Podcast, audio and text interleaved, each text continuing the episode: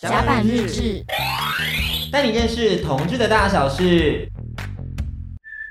林佑轩毕业自台湾大学，现正在巴黎第八大学研究所修业中，得奖繁多，例如时报文学奖散文首奖、台北文学奖小说首奖、台大文学奖小说首奖、文化部艺术新秀等。作品类别有小说、散文、翻译，著有《崩利思维》。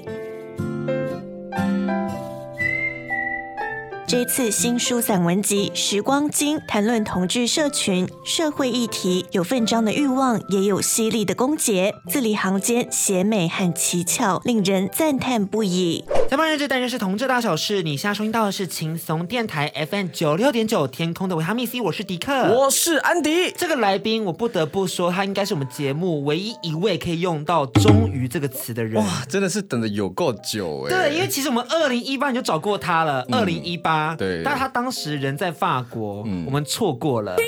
这一次真的是终于来了，我们先欢迎他好了。我们欢迎佑轩。Hello，大家好，各位听众朋友，大家好，大家晚安。会不会太过于对啊？跟我们刚认识的不太一样哎。刚刚怎么会有种陈文茜的感觉？还是什么？而且 pitch 突然提升很多哎，真的吗？我好意外哦。他想说，就是难得踏出文学的圈圈，来到综艺节目这样子。对，终于，终于可以松一下了，松紧了。因为平常都夹太紧了啦。对。所以我觉得我们是时候让他放松一下。那其实我觉得也可以先让安迪来个真心告白好，因为你是多年的粉丝哎。对啊，我，我真的虽然说这样好像有点失礼，可是我真的是看林佑轩的文章长大的小孩。不要讲的我很像是廖慧英还是简真这一辈的这样子，但是是真的，因为他的《时光机》的里面有一篇文章，大家如果说手上有《时光机》这本书，现在在排版里面第十篇，就是有人温泉水滑洗凝脂，有人拔剑四顾心王，有人天阴雨湿神啾啾，这篇是我国二的时候看的。是我国二的时候看的，被抓到收入很多带坏国家民族幼苗的始作俑者。我不得不说，是哦。然后就陆陆续续就关注他，那时候就出了第一本《崩利斯卫》的时候，国二就关注《崩利斯卫》。没没没没有没有，《崩利斯卫》出的时候是我高一还高二的时候，那还是未成年，还我还还是一个犯法的状态。带坏幼苗，带坏幼苗。真的，我那时候就是看着他的书，我就想说哇。我一定要就是去台北当一个放荡的臭 gay，就是你知道，在基隆也可以啊。不是因为你里面就写到一些什么 funky 啊，反正一些就是在 gay bar 或者台北的夜生活，我就觉得哇，好向往哦。而且我会认识润男呢，并不是因为我们开始做 podcast 做广播节目之后我们才认识，我就是从林佑轩的文章里面去认识同志这个世界。我现在你现在也混得很好啊，我现在约会对象也是从他里面找的。我刚才一开始没有跟他讲而已。你帮他猜猜看是谁？哎，我我们我们。要公布成这个样子，我觉得就是我们现在就是吹书吹一波啊，因为我们前一阵子就有跟大家透露说，就是安迪最近有一个约会的对象，但是我没有想到你要公布成这个样子，因为你们之前不是还藏得蛮深的吗？没有关系啊，因为我觉得就是反正约会嘛，也不一定会在一起啊。想知道安迪约会对象是谁的话，就要看林佑轩《时光机》的第十篇，就是有人温泉水滑洗凝脂这一篇的朋友诗。其实那时候大概就已经有一点，嗯，哪里怪怪的哦，这样子。哎、欸，我真的豁出去要帮这本书打书哎！我知道，我知道。想说，毕竟我们是一个综艺节目，想说这种推动纯文学的书籍可能会有点困难。这个消息一放出去，就希望可以就是你知道买气提升一点。我觉得这本书真的很值得大家购买，因为迪克在看的时候真的是满满的感触。嗯、这本书真的是写到我很多内心的小想法。你要先跟我们分享一下法文怎么念？哦，这法文就是呃，科举动。大家一起念，大家一起念，科举动。哦，好浪漫哦，听到都湿了。为什么会湿呢？为什么会湿呢？我们先跟大家讲“时光机”这三个字，它的“时光”就是 time 的那个时光，“金”的话就是植物“阴茎”的“茎”，植物的 茎干的那个“茎”。对呀呀呀呀呀！那科举洞怎么翻译呢？科举洞，嗯，因为其实“科”这个字呢，它其实在范文里面有植物的“茎”跟动物的“茎”的意思，有动物的尾巴，还有人的懒觉。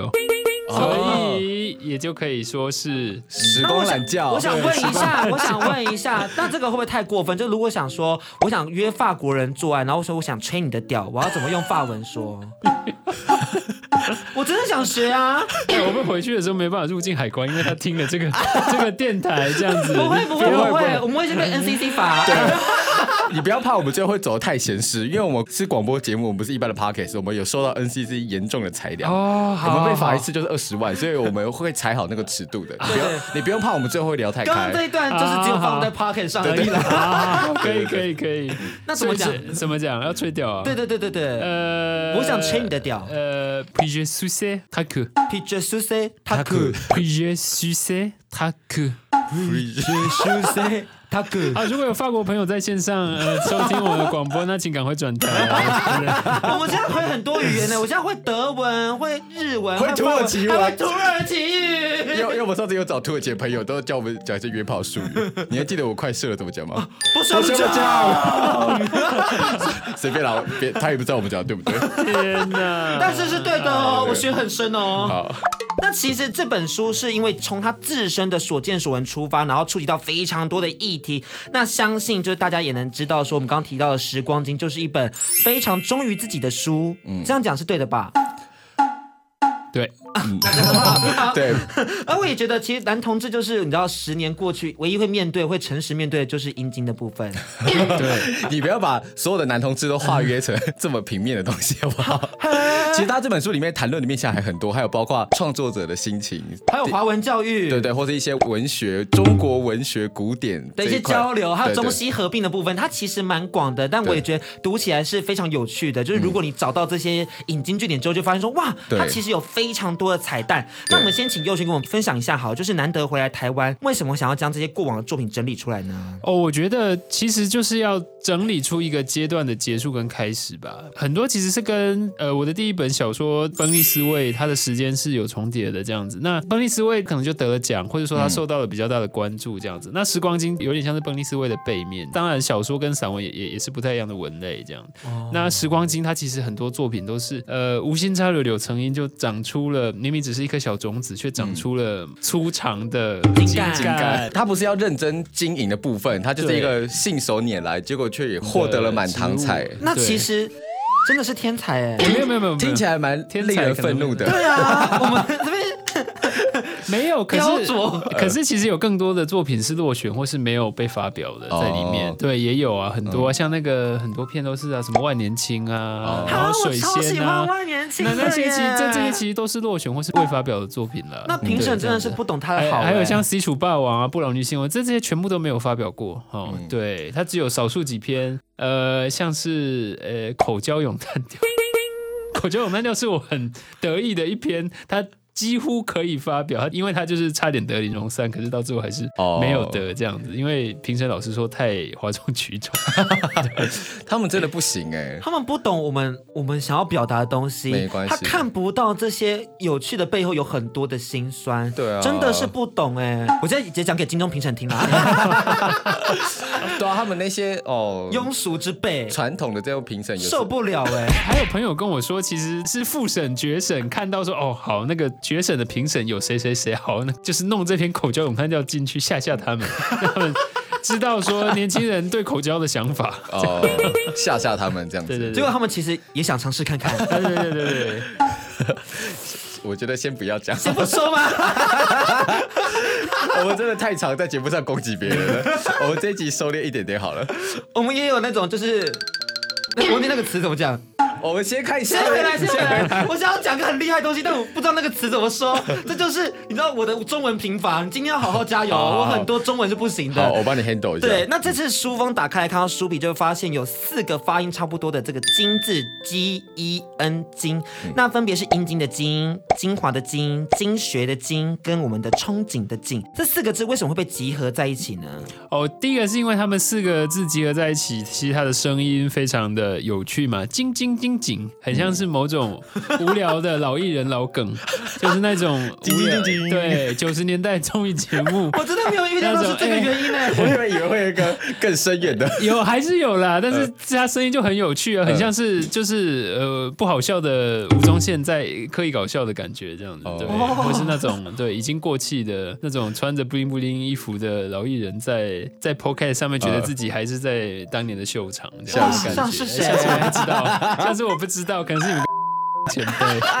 对，好了，我们先回来比较深的，我们要挖深一点，要搓搓深一点，要钻深一点。那这个金金金井呢？其实第一个当然阴茎的茎，但这个茎其实不只是阴茎啦，但是因为到贵节目，就是大家都会觉得，哎，好像只有阴茎这个意思，但其实没有，因为茎这个当然首先大家想到的是植物的茎干嘛，那植物的茎干它它是一个不断的生长、不断的呃延长的意象这样子。那我们在时光之中，时光本身就已经是不断延长的，那我们的人生跟我们的生命，还有我们的各种生我的体验，也是在时光中不断的生长、延长这样子。所以这个“金”第一个“金”字，当然它用在我的书名里面是要呃给读者一种动态的感受啦，就是他说好像哎，他看到了一根想象中的金。那至于这只金长什么样子，就是要看那个读者的解读能力。对，解读能力就是我们心中有佛，看看了就会有佛。那心中如果心中有屌，看什么都是屌，看什么都是屌。哇，那那第二个经呢？那当然就是首先就是嗯，可以这个繁衍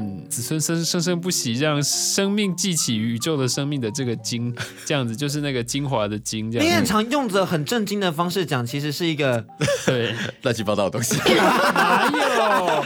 这也是我们一个我们我们要打破雅俗之间的边界，对，才能达到文学的核心。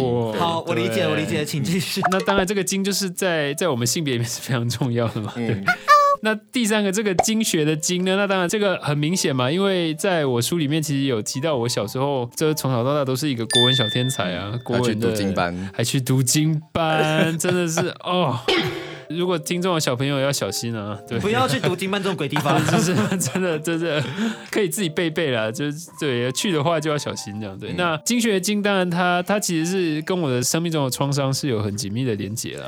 也不一定是创伤啊，就是说小时候觉得很屌很厉害的事，好像怎么样都做比别人好的事情，长大之后才发觉是一场闹剧，是一种寂寞的游戏，所以就特别用这个经，因为呃小时候的时候觉得这些经典都好厉害啊，能够背诵这些经典，自己又更厉害，比别人厉害太多了。可是长大之后才发现说，哎，这其实就都蛮寂寞的，就是寂寞到爆炸了。对，嗯、那如如果要去念中文系，就是一群寂寞的人互相取暖，这样。寂寞的人读两千年来寂寞的文章，这样子。真都是一些老艺男在那边怀才不遇啊，就是。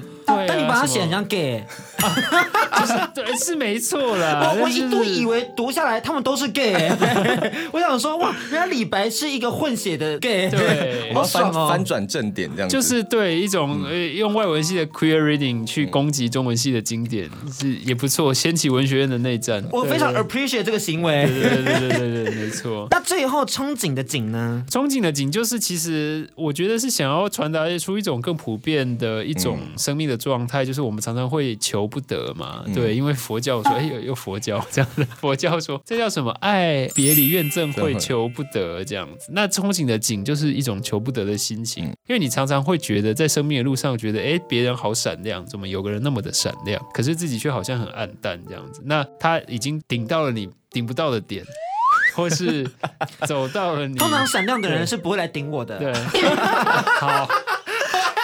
太伤了，但我懂你要说什么的，那种求不得感觉好常有哦。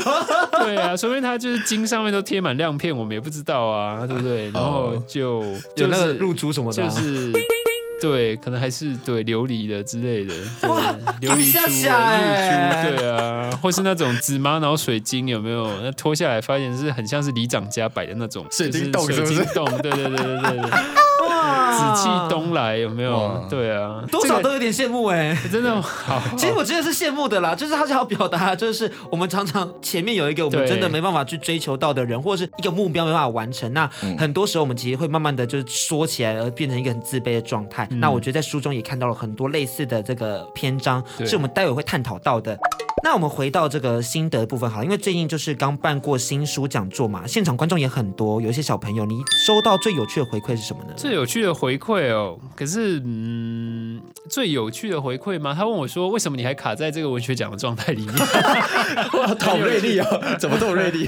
不过他问的这个问题当然非常的棒，因为就借此让我反省一下自己目前的状态啦。其实就要谈回去文学奖的部分，它其实是有一点像是我们的大学职考啦。对，或是某种考试，就它其实是一种新手村，一种职业生命的起点。这样，如果你是比较传统要入文坛，那可能文学奖它就是一条比较传统的路。对，所以它就很像大学职考。那你应届考上台大医科很屌，你第二年又跑去考，那又考上台大医科有点屌，那第三年再跑去考又考上台大医科，别人就会觉得你 就是你有完没完？有完没完？没完有完没完？没有没有，谁会那个？就是考上台大医科，你得过奖之后，你就要继续就要其他的方向。对对，可是这个其实，在台湾的文学的现场，其实是该怎么说啊？就是因为文学奖诱惑力其实蛮大的嘛，大家知道那个那个有奖金啊，然后有有一些奖金猎人，对啊，奖金猎人超多的好吗？对啊，对啊，所以所以所以我到后来基本上就是投三大报而已啊，所以所以就让我回顾了一下这个状态，然后更加清楚自己真的应该往前走了。对对对，就是单篇的文学奖，就是大概在差不多的时候就应该告一段落了，这样。对对，要离开文学奖的这个对对对。征战过程了。但我很能理解参加，就除了奖金以外，就是获得掌声也是件很重要的事情啊，因为我们很常在做作品的时候是没有任何掌声的，或者是别人。发发肌肉照就有很多掌声 哦，这个当然也是一个真的是紧的。所以你知道获得专业人士的称赞很重要哎。不过我我也真的是很向往可以用身体赚钱，就是把身体资本资本化这件事情，我真的觉得很、就是、很羡慕。对，我懂我懂，向往而求不得这样。我也是，真的梦想是当 OnlyFans 的那种演员呢。然后我还要去甄选啊，什么都落选。不过其实这边要岔题分享一下我之前在法国的经验啦，就是之前有一个工作的机缘，所以我就是。会蛮常跟那个法国男模吃饭这样子，对 对对，什么机缘？工作的用餐不不是陪酒了，可以教我们吗？我们也想创造这个机缘。对啊，你不教我们，你不能只用机缘两个字带过这个与法国男模接触的有机会。我们会抓那个 key point。没有没有，就是其实是就是一个算是去现场帮忙这样子。帮忙帮忙什么？你要说啊？什么？抹油吗？还是什么？这我也可以啊。哎，我们的手又很比较粗糙，抹的比较均匀，你知道吗？粗糙比较均匀吗？I don't get it。反正我就是要参加。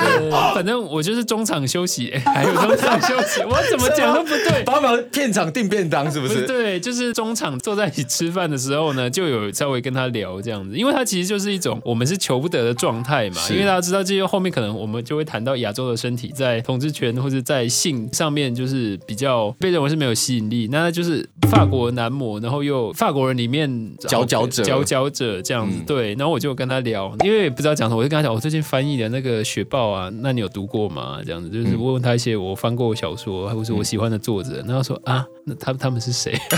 我就觉得说，其实我们可能也是在憧憬彼此的状态。就算那个男模他看起来是非常光鲜亮丽，但是相信不知道《雪豹》是谁写的，可能在他心里也是一个空洞。这样子，你觉得还是比较好啊？其实活得很好，活得很快乐，还赚大把大把的钱，吃他妈的好料，但什么都有。我们只是幻想别人的空洞，对，空洞。我好可悲，越讲越可悲了。我们节目先停，我们先哭十分钟好了。哦，没有啦，就真的跟他聊，然后他就是你也会看到他说他因为不知道这些，所以会有一些失落感。那这个我要特别解释一下，就是也许并不是我自己猜想，因为法国其实它是一个还蛮重视这种文化，嗯，内在精神世界。对对对对对，像我们有时候台湾人彼此遇见，我们可能就是比较啊谁有钱呢？是我买了房子，我买特斯拉哦，我比你更屌，我买特斯拉股票哦，类似这种。可是法国人就是他们比较是哦，我最近看了这这本小说，看了什么电影？那你有什么想法？对对对，那我看了哪一国的电影？我看了侯孝贤，哦，侯孝贤还蛮红的。我要去法国哎，我去那边你会接应我吗？可以可以可以，我要去哦，我要去哦，不要在台湾了，不要在台湾了。他要在节目上就是疯狂向来宾提出无法拒绝的要求。我跟你讲，我听到佑轩这样讲，拜拜大家，Bonjour。甲板日志下一季就要在法国开台了。对对对对对对对对，我们带大家认识董路库鲁鲁。董路库鲁鲁是 live socks，但刚刚右轩说没有这个用法。学到一些奇怪的东西，但是我们今天有个很重要的一个工作，嗯，就是因为我们提到回馈这件事情嘛，对，相信你应该还记得，就你的小说《崩利思维》的，是，就是在秘密读者书评中的这个回馈。我们先跟大家讲一下，《秘密读者》它就是虽然说现在已经停刊了，可是它大概在呃三五年前那个时候，它是一个专门在做匿名评论的文学刊物，然后可能也会介绍一些其他的文学议题。佑轩那个时候他的第一本小说《崩利思》，那就登上了二零一五年一月的这一期，获得了非常两极的评论，跟获得创刊以来第一个零分这样子。恭喜，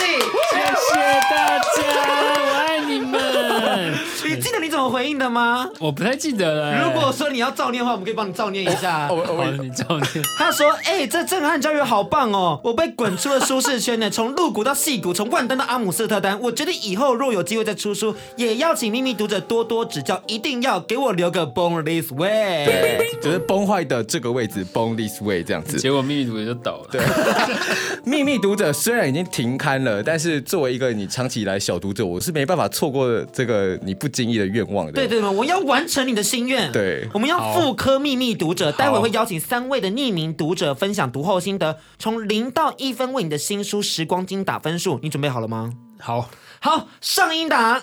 一直都有在关注台湾新生代的作品，尤其是酷儿性别相关的作家林佑轩的作品，对我来说就是两难的性别同志相关的题材，我真的非常喜欢，包含凄厉的想象、细腻的情感、妖异的形容，他的文字雕琢几乎是台湾文坛上的工笔画。然而另一方面，比起其他作家，林佑轩的文章真的会让我读得稍微吃力一点点，尤其。我又不是中文系背景，有些隐喻或修辞，可能要来回看个几次，或是没有 catch 到，便失去第一时间的欣慰。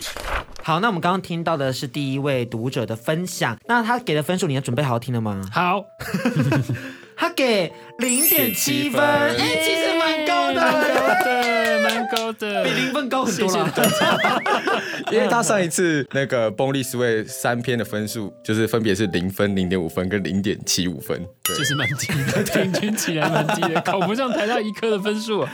但这一次开局零点七很厉害，但他有提到说读的有点吃力耶。哎，这个其实很多人都会，也不是很多人，就是蛮多创作的文友都会提到这一点，就是说我里面可能有很多的典故，或者说那些隐喻或修辞，就像他讲会比较复杂一点这样。嗯，像《时光机》里面，它有很多其实跟我现在离的状态很远，所以它里面有很多故意挑战或故意冲撞，用经典冲撞经典，用典故冲撞典故的一个状态这样子，所以它会难一点，可能就真的是蛮正常的，因为它就是在一个愤慨的状态里面这样子。我也很常在读的时候觉得说，哇，好难哦，嗯。就是男的状态有点像是他已经开车到高速公路，然后我他妈还在路上，就是哎哎哎，我看哦，赶一下赶一下，还在查不公你知道吗？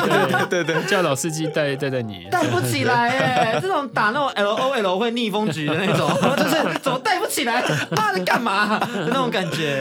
那我觉得这位朋友就是分享了很多像是文字的雕琢，可是我自己不会有什么雕琢感的。哦，真的吗？对啊，因为我只是把它调到我觉得声音好听的状态这样子，对，然后文字好看的状态这样。雕琢吗？可能是别人看起来会觉得雕琢，就好像他这边其实又有提到有妖异的形容嘛，嗯、对不对？不过就好比说像在巴黎我亚洲的身体，嗯、对，就看到你的朋友们说啊，好妖，邪美就是邪是那个、嗯、呃淫邪的 邪，对，美就是呃很美丽很美丽的美这样子，对，对。可是其实我自己在写这篇的时候的自我形象，其实比较像是邓丽君，所以 所以所以就有一种是梅超风自以为自己是邓丽君洗尽铅华的状态嘛？因为我在想象我自己是洗尽铅华的邓丽君，因为这篇就是干净的，然后比较没有什么冲撞或是色情，好好冲突的想法。可是结果别人还是觉得邪美，很邪美，是不是？对，走一种名门正派，嗯，全真教。可是其实到最后还是变成黑风双煞的。没关系，没关系，做自己很棒。我觉得这种歪路走久，有时候也变大道了。对对对，没错没错。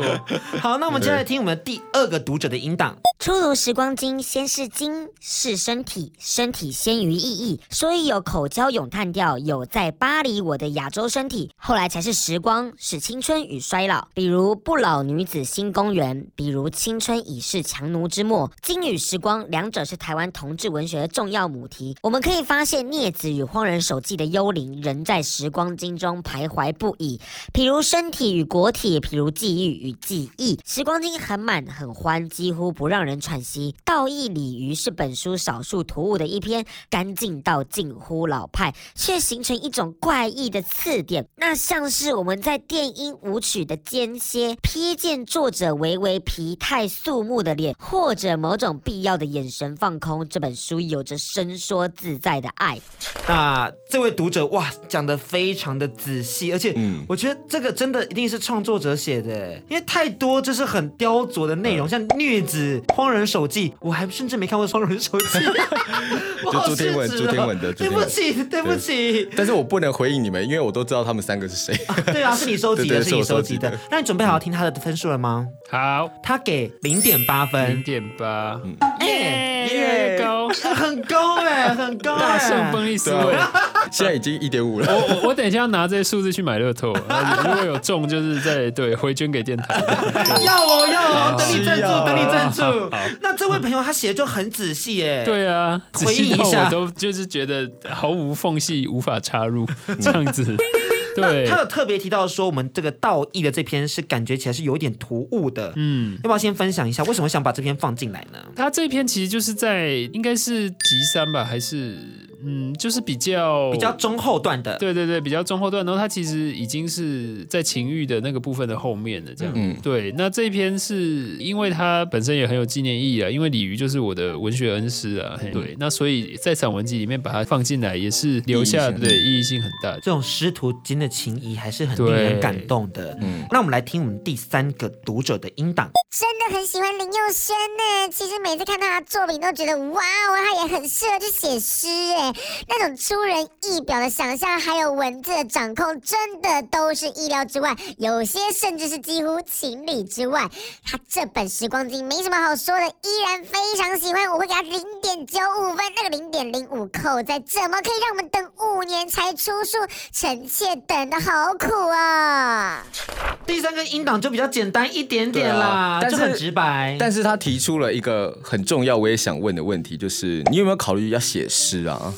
哎，大家都说我好像应该要写诗哎。老实说，我在法国，我用法文写过诗啊。嗯，对，也是关于口交的，而且还获得满堂彩。哇，你中还口交？就是就是用法文的诗的格律，然后玩弄他们的文字这样子，然后故意就是写的也是有一点像是时光镜的这样的冲撞，用情欲去挑战一些比较传统的法文诗。其实有有些格律是很传统的，像是哎，其实我不知道中文要怎么样，亚历山大。体吗？还是四行诗这种？嗯、对对对，是十四行。对，还有六韵诗。六韵诗就是它有六个韵脚，然后它就是有点像排列组合。这六个韵脚它的顺序会每次都不一样，然后总共会有六段这样。嗯、对，然后我就是用这个来写，然后也是获得出乎意料的赞美。对，所以诗的话，虽然说我现在还不敢说自己能够写出什么诗，但是我愿意去尝试啊。那他给的分数其实刚刚就已经在音档里有提到，就是零点九五分。谢谢你，哇，这个人获得了飞吻了。恭喜这位读者，这样他总共获得了二点四五分呢！哇哇，是两倍，二点四五。等下签乐透了，你等下拍下来传给朱佑勋。这个分数 OK 吧？可以可以，还是可以觉得觉得说应该再更高一点点，很满意了，就是洗刷之前的 负评。让我们恭喜佑轩，耶！谢谢大家。那相信大家应该也可以察觉到佑勋的一些特质啊，例如就是直率的面对性欲跟敢曝，算是吗？因为其实里面有非常多的就是性的讨论，跟以前不太一样。崩利思维是放照片吗？当然，他其实文章也有很多的内容。大家真的是，如果说你买《时光金》之外的，你也可以在书店如果有看到《锋利思维》这本书的话，也可以买。真的是也可以买，而且你必须要把他的书封打开，他有一个两页全版的他自己穿中一中制服的照片。我没有看过一个纯文学创作者这么爱自拍的。而且我听说，就是可以找到他露蛋蛋的照片，就 这个真的是秘密，要放很大来看这样子。Oh. 那现在呢？因为其实这本书就是。有十年的跟你自己的一些自身经验嘛，还有一些你身为同志的故事，你要跟我们分享一下目前你觉得自己在同志社群的定位呢？不过我想先回应一下之前有说就是直率面对性欲跟敢铺的部分，那这个其实我我我自己会觉得比较有趣的是，因为其实很多时候我们写作的时候是文不如其人呐、啊，对啊，哦、就是说他在文字里面表现的跟实际上的人可能是不太一样的。那也许正因为我是没有直率面对，或是没有那么敢曝，所以才必须要。在文字里面，呃，宣泄这样的一个情绪，这样子，这这也是有可能的，对。这也是有可能的。这也是有可能，这件事情好像打一个大问号哎。对啊，反正男同志都很喜欢给这种不确定的答案，没有关系。我我都不确定我我是不是我的我这样子。今天好存在主义哦。对要回应刚才说的，对，我们刚刚提到定位这件事情，因为我觉得现在大家在读这本书最有感的，应该会是身为同志的一些经历啦。所以想问你说，那你自己怎么样看待在这个社群里头的定位？哎，这个好像我们其实我们十年前就有运动团体在讨论这个身体资本的议题啊。嗯、对啊，因为十年前其实就已经慢慢就出现那种市场的分化这样，然后身体资本的高度竞争，像好比说镊子，你看镊子里面好像他没有特别强调他的身材是怎么样。对对对对对，可是现在。的作品，但图像是一定有。那如果是文字，他当然也会强调他身材怎么样，胸肌怎么样啊、嗯、之类的。在这个现代科技的状况之下，因为我们的市场变得太自由竞争了嘛，就它变成完全自由竞争，就是你可以挑挑看、选选看，那喜欢的话就带一件走，这样子。那这跟以前在好比说在二二八公园里面两个人遇到，那可能就是一生一世这样子，因为他们其实选项没有那么多。而且依照现在科技的状况来讲，可能会越来越加剧。对，然后我其实自己比较担忧吗？我是郭采洁，担忧啊，可怜呐、啊，这不是郭采洁，可怜呐、啊，是韩国瑜。对对对，等一下，等一下，好。我我自己会觉得比较不安的是说，嗯，他好像吃掉了很多人的时间，就就好像说，其实每个人擅长的事情是不一样。有些人就是擅长，好比说写作；有些人是唱歌，然后有些人是主持广播节目之类的。我刚刚被提到了吗？对。那或者说擅长思考哲学啊，或是擅长艺术啊，这样子。可是当这个社群把这些身体资本的接续加注在每个人身上，让人无所遁逃的时候，其实每个人必须要花大量的时间去处理自己的。身体议题这样子，不管是去健身，就是每天泡在健身房啊，然后或是去做整形手术啊，那个也是有的。那甚至说讨论到像也也许我们等一下会谈到亚洲的身体，那甚至是你就看亚洲人是有直虎广告的，对啊，然后你就会看到，哎，好像也真的有一些人跑去直虎了，因为他们就是要追求这个阳刚的体毛的状态这样。或是纹眉啊什么的，对对对，就让体毛看起来丰厚。对对，甚至还有就是植胸毛之类的这样。但这个真的是在法国看到不想看，因为法国人就基本上大部分都有。你就看法国的男士广告很有趣，就是都是刮毛的，都是除毛，都是除毛的，除毛膏，对对对，蜜蜡除毛。对对对，你就看他们就是刮那个背毛啊，然后什么这个三角肌上面的毛啊，这样。对对对，所以这个很有趣，这就又回到一个之前说紧紧紧紧的紧的状态。我们其实常常都是在颠倒妄想自己没有的东西，很想要拥有。可是当你一旦拥有，你其实又想要再丢掉，对，再跳脱到另外一个状态，这样。嗯、我们要不要就直接顺着聊关于就是亚洲人的身体的部分？因为我觉得亚洲人身体这件事情，我自己觉得欧美的审美观好像比较多元一点点，亚洲人的审美好像都很狭隘。呃，我觉得如果你要说是男同志圈，那可能世界上每个角落也许都蛮像，因为那个同志圈它其实就是复制美国，从美国的圈子然后扩散到全世界的感觉，这样。嗯、对，那台湾可能有有一些是比较受到日本的影响。对，那。至于你说欧洲人比较多元，可能是说欧洲人看亚洲人的时候，那个审美的角度跟亚洲人看亚洲人不一样，所以你会觉得，好比说欧洲人有时候你可能觉得，哎，为什么这个欧洲人哎长得这么帅之类的，可是他的亚洲伴侣却呃好像在身体资本上面不如他，但那个是因为其实，在欧洲人的眼睛里面，他们遵循的那个审美的标准跟我们看亚洲人自己是不一样，就我们也是以亚洲人的眼睛在看这个欧洲人，然后我们是用亚洲标准来决定他是好看或是不好看，这样。到最后一切就其实并没有那么绝对，只是。说，如果你没有离开在地的圈子的话，你可能就会觉得说这一切都蛮绝对的，因为你可能没有看到一个相对的比较。那好比说，包括说像在法国，好像完全不流行健身啊，是美国才是那种全民健身这样。对对对，法国人他就是瘦瘦的。他们圈内流行什么？圈内有刺青吧。哦。那但是如果说一般的同时，他可能也是像一般人一样。对。我觉得这跟就是法国人他们可能很注重内在思想世界，可能比较有关。他们可能比较。多这种思辨，所以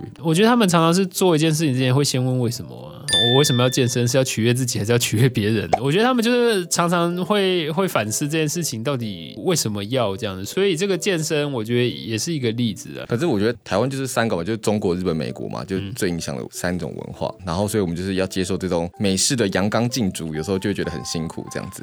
因为我觉得这个阳刚气质这件事情，跟阳刚崇拜这件事情，是深深的影响到了很多人。我觉得里面有一篇我很有印象，就是 C 楚 bra 王，我还要发音要发的很清楚。对，C A B C 的 C，C。楚。就楚王的楚。bra 就是胸罩的 bra bra 王，因为不是西楚霸王项羽，但他变成 C 楚 bra 王，其实就是它里面内文有一句就是。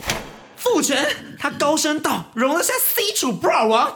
我那时候看到这这句话，就是 我觉得你好适合朗读这篇，这篇好感动哦。在过程中，我好像在声韵的里面有看到很多的，我可能大家印象中、嗯、刻板印象的 C 妹在那边抗议，然后争取权益，嗯、甚至有些人。离开了我们的世界，然后牺牲了自己，但是好像最后成全的只剩下阳刚气质的男同志们，嗯嗯嗯、然后他们反而还会去拒绝这些呃性别气质比较阴柔的人，就是会觉得说，你们现在这些阳刚的男同志们，可能握有资本男同志们，可以在阳光底下跟大家去展露自己，可能你现在会无惧社会的眼光，是各种形态的前辈们为你们努力，却回过头来去剑刺其他的样态。结果佑轩用一个比较，我觉得还蛮有趣的是用一种嬉闹的方式去讲这段。有点歧视的哀伤的现况，嗯，我还蛮好奇的是为什么会选择用比较幽默的感觉去书写这段过程呢？嗯，不过 C 楚 bra 王这一篇其实一方面当然是要要写这样子阳刚剑斥阴柔的情态，但另外一方面其实也是在挑战那些经典啦，是。对，所以所以他才会有点笑闹，因为他其实故意用一些就是彩虹的干话去攻击我们中国文学的经典这样，嗯嗯、对对对对对。那口交咏叹调呢？因为它的收尾也是蛮瞬间哀伤的，嗯，上一秒还在吹吹，下一秒就就句句。刘克襄老师非常喜欢这一篇的结尾，对。对，他非常喜欢苦叫咏叹调的结尾，这个在在决审记录，可是我觉得意外获得刘克强的称赞，觉得很不习惯，是不是？没有走跳大自然的意男，对对，竟然会欣赏这样子，就会觉得老师真的很棒，心胸真的是果然是胸怀山林，对，真的眼界就是不一样了，真的眼界不一样了，看见大自然这东西算什么？对对对对对，那为什么会变成这样呢？哦，因为。当然就是口交咏叹调是整整篇都在歌颂口交，引入了很多经典这样子。然后一方面是挑战经典，一方面是用经典来就是六经皆为我注脚这样子。那这个经也可以是时光经的经，也可以是就是对阴经的经这样子。可是我那时候写的时候就觉得说，这最后一定要有一点不一样的收尾，不然整篇就会很无聊，就好像是只是为了要挑战这样的一个礼教的一个成规，为打破而打破对感觉。对，然后最后就是一定要来一个这样子的转折，让它整个富有故事性，对，然后戏剧张力，突然拉高深度这样子，嗯，对对对对，自以为有深度这样子，很深很松，由浅入深，对，由浅入深，对，慢慢掌握，我深入的地方你不知道，太太多了。太多了，你不知道的地方太多了，多的是你不知道的事。对。还有，我其实，在口交咏叹调里面有有一段就是诗词接龙啊，嗯，我自己觉得蛮屌的。你不只是一篇呢，你有很多篇接龙都很厉害。我有时候会叹为观止，哎，就是怎么可以短短的五六行里面塞了将近快要十几个经典呢？可是有些东西你看到你就觉得很色情啊，像是车过访聊那个肥肥的香蕉，肥肥甜什么甜甜的甘蔗，什么甜甜的鱼，然后最后要劈面最咸最咸那海。就射到脸上了，对，情色于光中哎，对啊，可是我觉得那会不会本来就是色情的隐喻啊？色情有可能，毕竟有时候这种东西就是你知道，还是要看作者啊。对，毕竟郑愁予也说错误连尾是战争史，我说哪里战争？作者已死啊，那就是随我们诠释这样子。因为当文本离开作者的时候，其实他就是在读者的掌握里面这样。那我会想知道啊，就是你在写这种 C 楚 bra 王或是口交咏叹调的时候，你是。会顺着故事大纲，然后顺着写下来之后，刚好灵光乍现，这些有趣的经典的结合放进去，还是说你这些起立的句子是先诞生的，然后再扩编成一篇文章？其实我觉得都有可能哎，就我没有设限。嗯，对一篇文章怎么样的方式是最好的发展？那可能每一篇文章其实状况都不太一样。这样，嗯、那 C 楚 bra 王好像是真的是直接就先想到 C 楚 bra 王这个标题，你就想说 我一定要用它，我一定要。来写一篇散文，然后这篇好像被我拿去投三大报，也投了好几年年都都落选，你投好几年吗？就是投好像投了几个不一样的奖，反正都落选了。不是，我觉得可以理解。他实在是太难以被那些你知道胸怀中华文化的那些传统老师们、传统教授们给接受，这样子。这就算是俗文学吧，我猜想。他就是打破雅俗边界的，是是是是是新兴文学。因为我们最近刚做完一集是聊《聊斋志异》，嗯，然后就发现哇，《聊斋志异》也是蛮色情的，就是看似对厉害的文章里面，其实有好多色色的东西。想说会不会其他就是他的约炮记录啊？而其实很多啊，像是很多儿歌，不是也也也说是儿歌？什么儿歌？对，什么儿歌？就是抓泥鳅啊，跟大哥哥一起抓泥鳅。那抓的是什么谁的泥鳅啊？大哥哥泥鳅。对啊，咕溜咕溜，就这样进去了。对啊，池塘的水满了，对啊，雨也停了，我的我的下面都湿了，这样子，你却不继续射了，雨都停了。天天我等着你，等着你抓泥鳅。大哥哥好不好？咱们去抓泥鳅。我们这一集中间的空档就来放抓泥鳅好了，就先放了好了。我觉得可以，我们就先放了，可以。贴心提醒：关于作家林佑轩的访谈还没有结束哦，下个段落找来了靠北交友的主持人亨利杰西卡配音广播剧，还有更深入的男同志社群观察与分享，请大家明天晚上八点锁定各大 Podcast 平台。甲板日志，带你认识同志的大小事。